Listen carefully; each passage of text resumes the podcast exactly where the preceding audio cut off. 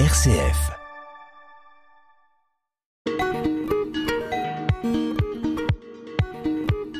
Bonjour euh, à tous nos auditeurs et nos auditrices. Bienvenue sur Couleur du Monde. Bonjour Chris. Bonjour Marie. Comment vas-tu? Bon, ça va. Alors aujourd'hui, on a décidé de parler euh, d'un livre qui nous a tous les deux beaucoup touchés.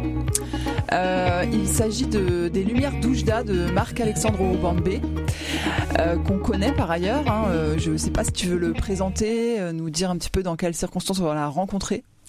Euh, oui, bah, la première rencontre, ça s'est fait lors d'un atelier d'écriture à Orme, Voilà, c'était pour en mai dernier. en On mai a, dernier. on a fait un atelier. d'écriture. Franchement, c'était formidable.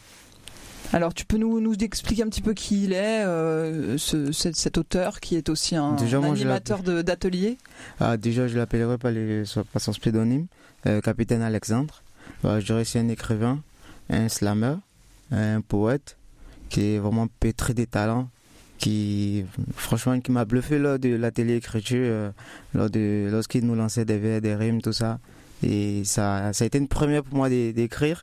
Et ça vraiment m'a donné beaucoup, beaucoup d'envie de- d'écrire des choses sur des sujets vraiment très importants dont il aborde dans, déjà dans le livre. Alors effectivement, donc c'est un auteur euh, camerounais qui euh, est né en 1977 et euh, qui est arrivé donc en, France à l'âge de 17 ans. Ses deux parents étaient alors sa maman était professeure de lettres et euh, c'est elle qui l'a initié euh, à la poésie et à la culture française. Et puis euh, euh, donc il a euh, voulu euh, ensuite euh, poursuivre ses études en France.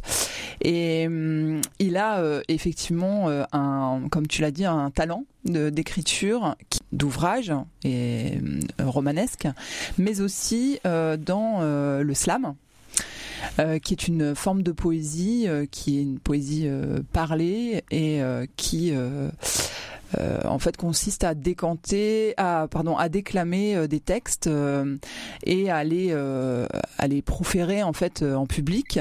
Donc, euh, euh, ce sont des textes qui sont à la fois écrits et appris et euh, ils ne sont pas lus mais ils sont récités et en fait ça fait je pense écho à la tradition orale aussi que tu as peut-être senti réapparaître à travers ce livre aussi je pense que hum, la culture africaine est très présente dans le travail de, de Marc Alexandre.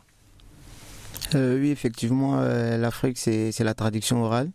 Et du coup, le fait de, le voir réciter avec son timbre vocal, franchement, c'est très agréable. Et je dirais aussi, c'est plus. euh, ça m'a fait plus penser au griot, en fait. Le griot, qui est, un groupe ethnique, plus dans, le- Mali, un peu le nord de la Côte d'Ivoire, qui ont cette culture de comment je dirais de proclamer la parole, de faire des éloges. Voilà, en fait, c'est plus pour des éloges de personnes, mais aujourd'hui, avec euh, euh, le slam, c'est un peu aborder des sujets de société, de l'économie, euh, l'immigration, tout ça à travers le slam, et c'est vraiment très bien fait par Mac Alexandre. Et donc, euh, la, culture africaine, elle ressort à travers sa façon de, de parler, effectivement, mais aussi d'écrire. On va, on va pouvoir l'évoquer avec le roman. Est-ce que euh, quand euh, on l'entend, euh, enfin, je sais pas, toi, en tant que jeune africain, est-ce que tu est-ce que tu, entends l'Afrique ou est-ce que tu entends autre chose dans, dans ces mots Comment est-ce que tu qualifierais un petit peu sa, culture, sa son, inspiration? Déjà, moi, je dirais que c'est comme s'il n'avait jamais quitté l'Afrique. Pour quelqu'un qui a passé, la, la majorité de sa vie ici, qui a vraiment encore en lui euh, toute cette culture-là, toutes ce- ces connaissances sur l'Afrique, tous ces, ces, ces mots, ces petits patois, ces, ces, ces habitudes de, entre famille, entre frères et sœurs. Et je dirais qu'il n'a, il n'a vraiment jamais quitté l'Afrique. C'est, ça se ressent dans, dans le texte. Parce qu'il a, il a vraiment décrit l'Afrique. Il a vraiment décrit, euh, comment dirais-je, les relations qu'il a entre les personnes. Et je dirais que oui, j'ai, vraiment ressenti cela. D'accord. Alors si on parle un petit peu maintenant du, du enfin voilà, on, a- on va aborder euh, euh, ce roman. euh, Est-ce que tu peux nous le résumer? Alors, il s'intitule Les Lumières d'Oujda. Oujda, c'est une ville située au Maroc. Et, et, voilà, et donc, est-ce que tu peux, peut-être en partant du titre, nous, nous expliquer ah Oui, Oujda, déjà, comme tu l'as déjà dit, une ville du Maroc que j'ai connue grâce à toi déjà. Puisque avant de lire le livre, je ne connaissais pas déjà cette ville-là. Et les lumières, c'est plus par rapport à la euh, proximité de la ville, euh, par rapport à celle de, de, de l'entrée de l'Espagne. Et du coup, euh, Oujda, c'est un endroit formidable. Pas que à cause des, des dégâts humains, mais il y a, y a aussi une vie d'espoir que moi j'ai retrouvée à travers ce roman, dans, dans le vécu des personnes qui, dont il raconte l'histoire dans le livre. En fait, c'est une ville où tu trouves euh, toutes sortes de, de, de, personnalités, de cultures. Et moi, j'ai vraiment aimé le brassage entre euh, différentes cultures, surtout euh, au niveau de la religion, qui vraiment a permis à, à plusieurs jeunes de, de comprendre le sens de, de la vie. Du coup, Oujda, c'est, pour parler du livre, Oujda, c'est une ville pour, les migrants qui veulent passer, comme il le dit dans, son texte, qui veut prendre la mer. Parce que si les hommes ne prennent pas la mer, c'est plutôt la mer qui prend les hommes.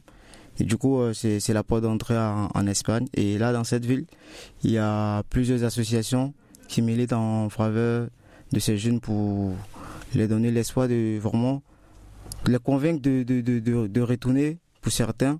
Et il y a d'autres qui, qui n'ont pas cette volonté-là, vu que euh, n'ont plus rien à perdre et à penser déjà à tout ce qui se passe déjà en Afrique. Ils se disent bah, plutôt mourir dans la mer, plutôt euh, périr que de retourner vivre comme un, comme un moins que rien dans son pays. Du coup, le livre, c'est, c'est, un voyage entre euh, plusieurs villes.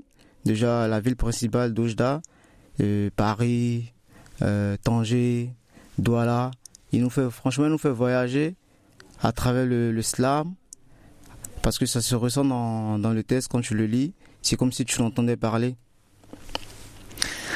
D'accord. Et alors, donc, euh, qui est le personnage? Peut-être tu peux nous dire euh, quel est le personnage, le fil conducteur de ce, de ce roman? Bah, Le fil conducteur, c'est déjà l'histoire d'un Camerounais qui, qui a été en, France et nous, euh, en Afrique, on a pour habitude de les appeler les Benguis. Voilà, qui a vécu ici, tout, mais qui avait vraiment beaucoup, beaucoup de difficultés. Ouais. Mm qui avait beaucoup de difficultés à, à s'insérer avec euh, sa situation administrative, tout ça, qui a fait vraiment, qui a vendu du shit, qui a fait plein, plein, plein de trucs et je crois, il a fait la prison, tout ça et au dernier moment, il a été rapatrié. Du coup, il est retourné au bled. Au Cameroun? Au Cameroun, dans son pays. Du coup, il appelle le, le Mboa, voilà.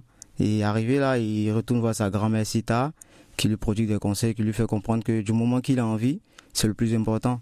Voilà, parce oui, que parce déjà. qu'il a subi euh, un certain mépris en, en retour. Ouais, bah, c'est ça, quand tu retournes. En échouant, en fait. Voilà, quand tu retournes que t'as pas tous les biens matériels dont on s'imagine qui, qui viennent de l'Europe, on trouve que t'as, t'as, as échoué. Du coup, pour lui, ce, ce retour au bled non préparé, non voulu, l'a emmené vraiment à, à se forger notre personnalité, à, à s'intéresser à, à cette nouvelle vie grâce à un ami qui lui a permis de, de rencontrer un certain Aladji avec euh, une association dans laquelle il a commencé à militer, militer. Et de là, ça Une association, euh, donc, euh, tu l'as dit un petit peu tout à l'heure, mais qui s'adresse aux jeunes, justement pour les dissuader de, de, de partir, de, partir ouais. de migrer. Bah oui, cette association, franchement, elle fait de son mieux qu'elle peut. Et moi, j'ai très bien compris, par exemple, le témoignage de ces deux jeunes garçons qui, à la dernière minute, ont dit, bah, vraiment, vous avez tout fait, on vous a compris, mais nous, on ne peut pas rester, on veut partir. Et la lettre, elle était vraiment émouvante lorsque le, le père, il a, il a dû la lire à oui, Parce que l'association, elle est euh, administrée par un prêtre. Effectivement, elle est administrée par un prêtre avec euh, une jeune dame du nom de Iman qui, qui travaille, qui est marocaine travaille avec le prêtre pour vraiment. Elle est avocate de, formation, elle a fait du droit et quelqu'un de vraiment révolté contre l'injustice et tout, qui vraiment milite pour que ces jeunes-là qui, qui pensent peut-être avoir une vie meilleure, essayer de leur faire comprendre que ici vous pouvez réussir, vous pouvez vraiment travailler. Mais c'est, je dirais pas que c'est cause perdue parce que euh, je pense qu'il y a certains qui ont, qui ont compris peut-être qui, qui, sont restés. Bah oui, il y en a. Euh, celui qui a été adopté euh, par par la vieille dame. Par la vieille dame. Mm. Et je crois qu'il s'appelle Ibra. Voilà, il y a Ibra qui est, qui est resté, qui a, qui a, une vie formidable. Et il y a, je crois, il y a, il y a un groupe de musiciens aussi qui ont décidé de prendre une autre voie plutôt que de, de passer par la mer. Je crois qu'ils ont eu un producteur ou quelqu'un du genre dans la musique qui les a fait une promesse, bah, vas-y, on fait sortir votre album si ça marche. Bah, moi, je trouve euh, comment vous faire rentrer en, Europe, pas, mais pas, pas par la mer. D'accord. Et alors donc, euh, ce qu'on peut aussi dire, c'est que dans le personnage principal, euh, euh, il y a sans doute un petit peu du, de l'auteur lui-même, hein, puisque c'est un, un, jeune homme qui bah, anime aussi des ateliers, oui, des ateliers d'écriture. effectivement, quand j'ai lu, vu que c'est quelqu'un que j'ai rencontré, à la base, je me suis posé la question est-ce que c'est de lui il parle? Parce que là, j'arrivais pas à capter un peu le fait que quand je l'ai rencontré, il a eu à dire certaines choses, qu'il a fait ses études en Europe, tout, tout, tout.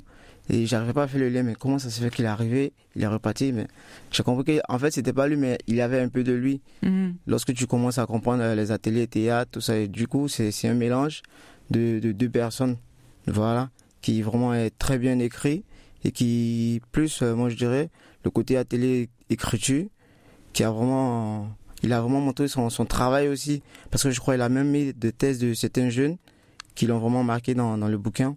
Et quand tu lis, vraiment, pour quelqu'un qui n'a jamais écrit, qui fait un atelier théâtre avec euh, Capitaine Alexandre, franchement, moi je dis, tu auras un déclic. Et le thèse, il est vraiment parlé, quoi. Alors justement, on va l'écouter là. On, va entendre euh, une partie de, enfin un extrait de ce de ce texte, euh, et puis on se retrouve ensuite pour en discuter à nouveau.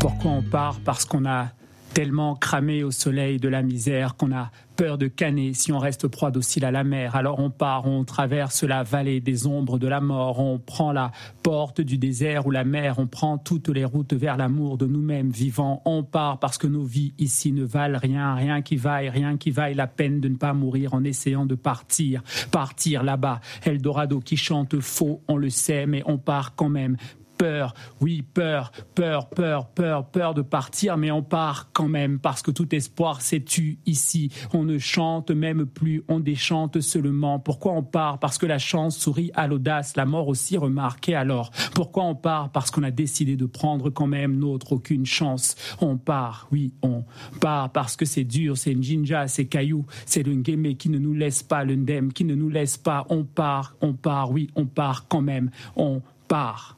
Ceux qui n'ont pas peur du vide ne tombent pas. Rap, Kenny. Découverte sur YouTube et depuis écoutée en boucle par Yagin Fodé qui sourit en imaginant un jour un featuring avec elle. Un jour là-bas, quand ils auront traversé. Rêver, c'est déjà être libre, dit le poète. Yagin Fodé portent des semelles de vent depuis leur premier jour sur la route du reste de leur vie. Ils sont libres d'aller où? Seuls les mots le savent. Leurs mots libre aussi, comme l'art, leur art, respiration à deux voix et quatre mains, quatre mois au Maroc, quatre mois seulement et déjà tellement de quatrains et couplets de lumière ensemble. La vie, parfois, est un flot de rimes heureuses de s'être croisées pourquoi on part. Euh, on voit bien que c'est un, texte sur euh, le, les moteurs de, l'immigration en fait. Hein. Pourquoi est-ce qu'on on décide de partir, de quitter, de, franchir euh, tous ces tous, ces obstacles et ces périls. ce qui est très intéressant dans ce texte aussi, c'est son mode d'écriture, son style. c'est un texte, tu l'as dit, poétique euh, qui euh, est aussi polyphonique, c'est-à-dire qu'il est écrit à plusieurs voix. On a évidemment la voix du, personnage principal, mais on a aussi euh, bah, celle de, de ces jeunes divers, et puis celle de la grand-mère, celle de d'Iman, de la sœur d'Iman. Donc on a beaucoup de, euh, de modes d'énonciation différents et euh, il y a aussi euh, à certains moments des on va dire des parenthèses poétiques qui sont des textes qui n'appartiennent pas qui n'appartiennent pas à une narration mais qui sont vraiment des poèmes universels. Donc c'est le cas de celui qu'on vient d'entendre. Qu'est-ce que qu'est-ce que ce mode narratif toi t'a inspiré est-ce que tu as réussi à entrer dans ce livre malgré le fait que ben, on ne sait pas trop ce qu'on lit quoi au début Je suis rentré très très difficilement parce que j'arrivais pas à comprendre comment il est arrivé à déjà pour moi c'est un roman je m'attendais à avoir un test bien ordonné. Comme d'habitude. Comme d'habitude. Et là, je vois euh, des, des, des, rimes, des vers. Je vois. Euh, des lignes qui font parfois un seul mot. Un seul mot, tout ça. Et je me demandais, je dis, mais attends. À d'autres moments, des pages entières euh, écrites très fin, en italique. et c'était pas. Sans point, sans, sans majuscule. Sans majuscule. Et c'était pas des poèmes, en fait. C'est ça, c'est l'histoire où il racontait, mais il écrivait l'histoire comme comme un, poème. Et du coup, moi, ça m'a. Ça t'a désarçonné? Ouais, un peu quand même. Et il avait cette manière de jouer avec les mots, ou le point, genre, c'était des mots comme si on disait euh, Demain, je viens te voir. Il peut écrire Demain, je viens. Il met le point. Et la suite, il met te voir. Mhm. Tu vois, et cette manière d'écrire, franchement, moi, ça m'a. Oui, qu'est-ce que ça fait euh, Enfin, et au final, est-ce que tu as réussi quand même à rentrer dans le livre et, et qu'est-ce que tu penses de cette façon d'écrire? Euh, Moi, je la trouve euh, innovante. Franchement, j'ai trouvé qu'il a, il a innové. Au départ, tu, pour quelqu'un, vu que c'est une première, j'arrivais pas à comprendre. Mais après, quand je me suis habitué, quand je lis la phrase, il m'arrivait de, de, ne plus prêter attention au point. Mhm. Je comprenais que la phrase, elle était complète, c'est juste qu'il avait juste mis euh, un point avant. Mais ça fait penser aussi au rythme, enfin, on l'entend en fait, on entend sa voix quand euh, on lit. Je, je sais pas, enfin, nous, on le connaît, donc. Euh, mais c'est vrai que la façon d'écrire correspond au phrasé, à l'énonciation, à, à, la prononciation de, de sa propre poésie quand il la slame. Oui, j'ai pensé à ça au slam parce que euh, c'est un peu euh, saccadé, découpé, tout ça. Du coup, je me suis dit, bah, c'est ce qu'il essaie de retranscrire. Pour quelqu'un qui, à la première lecture, j'avais pas vu comme ça, mais après, quand tu écoutes, tu vois que tu peux faire cette lecture-là comme si tu, tu la déclamais en fait. C'est ça, ouais. Voilà. C'est Je pense que c'est plus. Un site à lire à haute voix. Pour des personnes qui l'ont déjà connu, qui savent déjà qui, qui est slammer et qui, qui le lit, le livre, ils pourront euh, le déclamer quoi. Mhm. Mais à première vue, tu pourras pas d'abord, tu vas pas comprendre. À moins que tu, tu le connaisses déjà. Voilà, c'est ce que je peux dire là-dessus. Mais c'est très bien écrit, c'est très bien inventif. Et il a, il a, il a, il a apporté aussi, euh, comment je vais dire, un peu de, de sa culture camerounaise. Alors oui, justement, tu parlais de, de, la richesse de la langue, de la manière dont, dont il choisit les mots. Bah, c'est, moi je dis. Il y a euh, euh, des, des, accents, enfin des, des, des, éléments euh, de, de la langue, enfin du, du. Ouais, d'un patois camerounais, je, je dirais peut-être le verlan, comme on, dit ici. Ils ont cette manie de, d'associer des mots français et des mots anglais. Et vraiment, c'est pour quelqu'un qui, le qui comprend anglais, je crois. Ouais, le franc-anglais. Hmm. Et ils ont, en fait, quand tu lis, quand tu connais déjà l'accent camerounais, quand tu lis, si tu as déjà connu un camerounais, c'est comme si tu l'entendais parler quoi. Et moi c'est l'effet que ça me faisait ça ça me faisait vraiment plaisir quoi. De de de voir les mots comme die fly. Ça c'est des mots le Camerounais va va te dire bah je crois que cette personne elle va die.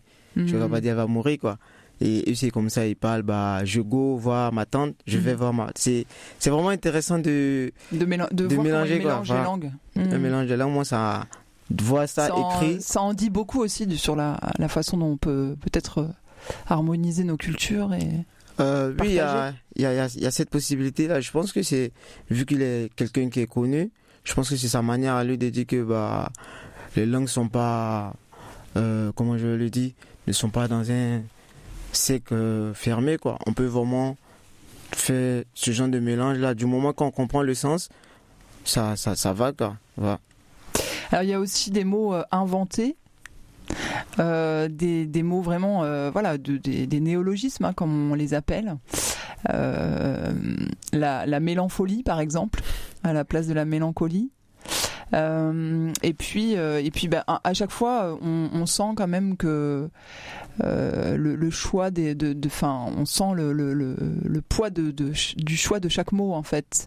C'est ça qui est, qui est aussi assez touchant dans, dans ce, dans ce livre, c'est que aucun mot n'est mis au hasard, n'est écrit au hasard, et ça donne vraiment une profonde, une profondeur et une densité au texte qui, qui, qui est assez bouleversante. Déjà, l'histoire, euh, la trame du, test, elle est vraiment bouleversante déjà même. en dehors de ce que tu viens de dire. Et en plus, à rajouter ces, mots qui percutent, qui vraiment donnent du sens à, toute l'histoire. Moi, je dis qu'il a, il a vraiment été très, très, très, je dirais très fort lors de l'écriture, parce que le lire déjà, avec ces mots-là, pour quelqu'un comme nous qui avons fait le voyage, on se retrouve là-dedans, on retrouve des situations qu'on a vécues, et lorsqu'il parle par exemple de, la police marocaine qui, vient, qui tombe sur ces jeunes migrants, et les retours à, la frontière, tout ça, ils sont dépossédés de tout. Franchement, les mots, je pense qu'il a, a vraiment très très très bien choisi et ça parle vraiment, ça, ça parle très fort. Euh, c'est un livre, c'est un roman d'amour aussi? Euh, tu veux en parler? On voit un petit peu euh, sa relation, franchement, au départ avec Mélanie, puis avec, j'ai plus aimé la relation avec Iman vu que je me dis. Parce que Mélanie, il l'a perdu de vue en fait. Ouais, il l'a perdu de vue. C'est son amoureuse romaine. Romaine en, Italie, qui, bah, c'est pas, je dirais, c'est pas plus, c'est ni la faute de l'un ni la faute de l'autre, parce qu'il a été en prison et elle a passé plus du d'une année à lui rechercher. Et après, lorsqu'il ressort de prison après trois ans, il redemande après. Oui, elle est passé, elle demande après toi à chaque fois. Il fait tout pour entrer en contact avec elle. Et là, lorsqu'il la retrouve, elle est déjà en couple, elle, a, hmm. elle a une nouvelle vie. Elle refait sa vie. Elle refait sa vie. Et du coup, ah bah, c'est la vie. Hein. Hmm. Et lorsqu'il retourne au Cameroun, fait la rencontre d'Iman, qui vraiment la. Pour lui, c'est l'amour de sa vie, quoi. Et en l'entendant d'écrire, en entendre parler, c'est vraiment formidable. Mais bon, c'est une histoire qui se construit euh, à la fois sur euh, la relation d'aide aux jeunes. Enfin, ce sont deux, deux militants en fait. Hein. Euh, le narrateur et puis cette jeune fille. Donc euh, euh, ils sont ils sont mêlés dans, dans un engagement. Et puis aussi évidemment ça il y a une, une façon de, de dire l'amour très pudique, très très retenue qui se construit au fil des pages. Et ça c'est aussi très beau quoi de et de voir que le, leur amour se structure grâce aussi aux épreuves enfin ou dans les épreuves puisque il va y avoir bah, des, histoires de jeunes un peu compliquées, et puis euh, le décès de, de, la grand-mère du narrateur, et puis euh, dans, dans, lequel, enfin, pour lequel elle, va être très présente, euh, Iman. Et puis, et puis ben, le. évidemment tout ce travail d'accompagnement les, les voyages les colloques auxquels ils vont assister je pense que moi, je je me dis, là, il a retrouvé en Iman des traits caractéristiques de, de sa grand-mère. ah oui, pourquoi tu dis bah Parce qu'il a dit, euh, si tu avais eu la chance de la rencontrer, c'est sûr que vous, vous serez très bien entendu parce que euh, tu es pareil comme elle, tu as la main sur le cœur, il a commencé à, tu, tu vois, hmm. à faire son éloge, tout ça, et je pense que c'est ce qui l'a plus attiré vers, vers cette jeune belle avocate, je pourrais dire. Ouais, ouais. Alors, euh, peut-être pour terminer, euh, peut-on enfin, reprendre cette idée euh, ce, ce, ce, vers qui, parsème euh, le, roman, hein, qui est euh, pourquoi on part. Euh, à, périodiquement, on a des, passages en italique qui euh, répondent à cette question en fait tout au long du, texte. pourquoi on part Et Marc-Alexandre Aubambé en fait essaye en répondant à cette question d'expliquer ou de nous permettre de dépasser euh, cette vision euh, du migrant euh, comme étant un malheureux totalement dépendant de notre bienveillance et de notre charité. et il montre à quel point dans, dans ces départs, il y a de la force, il y a aussi de la résilience, il y a de la puissance d'agir et de transformer le monde en fait, et que c'est en, partant que le enfin, par ces départs, par ces migrations, par ces histoires de voyage, que le monde se construit puisque dans ce texte, euh, personne n'est en place, on va dire, personne n'est chez lui. Tous les personnages qui sont euh, dans, ce livre sont des personnages qui n'habitent pas euh, vraiment chez eux, qui sont en déplacement, euh, qui ont soit, soit en migration, soit, soit en, aide aux migrants dans un autre pays que le leur. Et toi, comment ça, comment ça, ça te parle cette histoire Enfin, ce, cette thématique du départ, quoi, et aussi de la construction d'un autre monde possible grâce aux migrants, à ceux qui, qui font le choix de, de quitter, euh, d'aller voir ailleurs euh, Déjà, ça m'a fait comprendre que euh, on a en même temps tous les mêmes raisons de partir et on a des raisons différentes. Déjà, la réponse qu'il apporte à la question, parce que moi je me dis c'est, c'est, une forme de réponse qui donne plusieurs raisons pour lesquelles on part. Et j'ai retrouvé certaines raisons pour lesquelles je suis parti aussi. Voilà.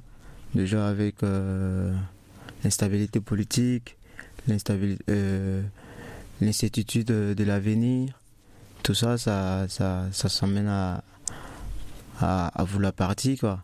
Et des parents qui posent, qui prennent euh, toutes les économies, qui demandent à ce que les enfants puissent partir afin d'avoir un avenir meilleur. Pour, je dirais pour quelqu'un qui a, qui a fait le voyage, c'est se reconnaître en fait dans, tout ce qu'il dit. Voilà, c'est pourquoi je dis il y, a, quelque chose de, de, commun à, nous tous qui avons effectué ce voyage-là. D'une manière ou d'une autre, on, se retrouve là-dedans. Et c'est ça rappelle des souvenirs en fait. Ça, quand j'ai lu ça, ça, ça, ça, ça réveille en moi des, des, des, souvenirs, pas que des souvenirs douloureux. Parce qu'aujourd'hui, je me suis dit, euh, j'ai atteint un peu le but. Pourquoi je suis parti? Bah, Comme il le dit, euh, avec son jeu de mots, lorsqu'il parlait de ceux qui voulaient aller en Angleterre et il met point promise pour dire la terre promise? Et moi je dirais que du coup ça, ça a été euh, en même temps une chance quand tu, tu sais que tu as connu des personnes qui n'ont pas eu euh, cette chance de traverser, que toi tu es là. Du coup, euh, t'as pas intérêt à gâcher cette chance-là, quoi. Et je pense que ça, ça, ça nous amène tous à, à comprendre les raisons des, départs. Voilà, c'est pas forcément pour des raisons économiques comme plusieurs peuvent le penser, pour venir euh, profiter, euh, comme ils le disent, euh, du système, des allocs, tout ça. Mais les gens ont, de vraies raisons pour lesquelles ils partent. Et je pense que si les gens savent ces raisons-là, qu'ils comprennent, je pense qu'ils vont mieux accepter l'immigration. Voilà, parce que je me dis, c'est parce qu'il n'y a pas un travail de fond qui peut, où on entend vraiment euh, les gens qui ont eu à traverser tous ces épreuves-là parler. Et là, lui, il se met à la place et il dit pourquoi ils sont partis. Eh bien, merci Chris pour euh, cette lecture et euh, nos échanges autour de ce livre. Donc, on rappelle qu'on parle des Lumières d'Oujda de Marc-Alexandre Aubambé et on conseille bien sûr euh, euh, ce livre publié aux éditions Calman Levy à tous nos auditeurs et à nos auditrices euh, et à qui on va dire au revoir et à la prochaine fois. Merci, au revoir. Merci à vous. Au revoir, à bientôt.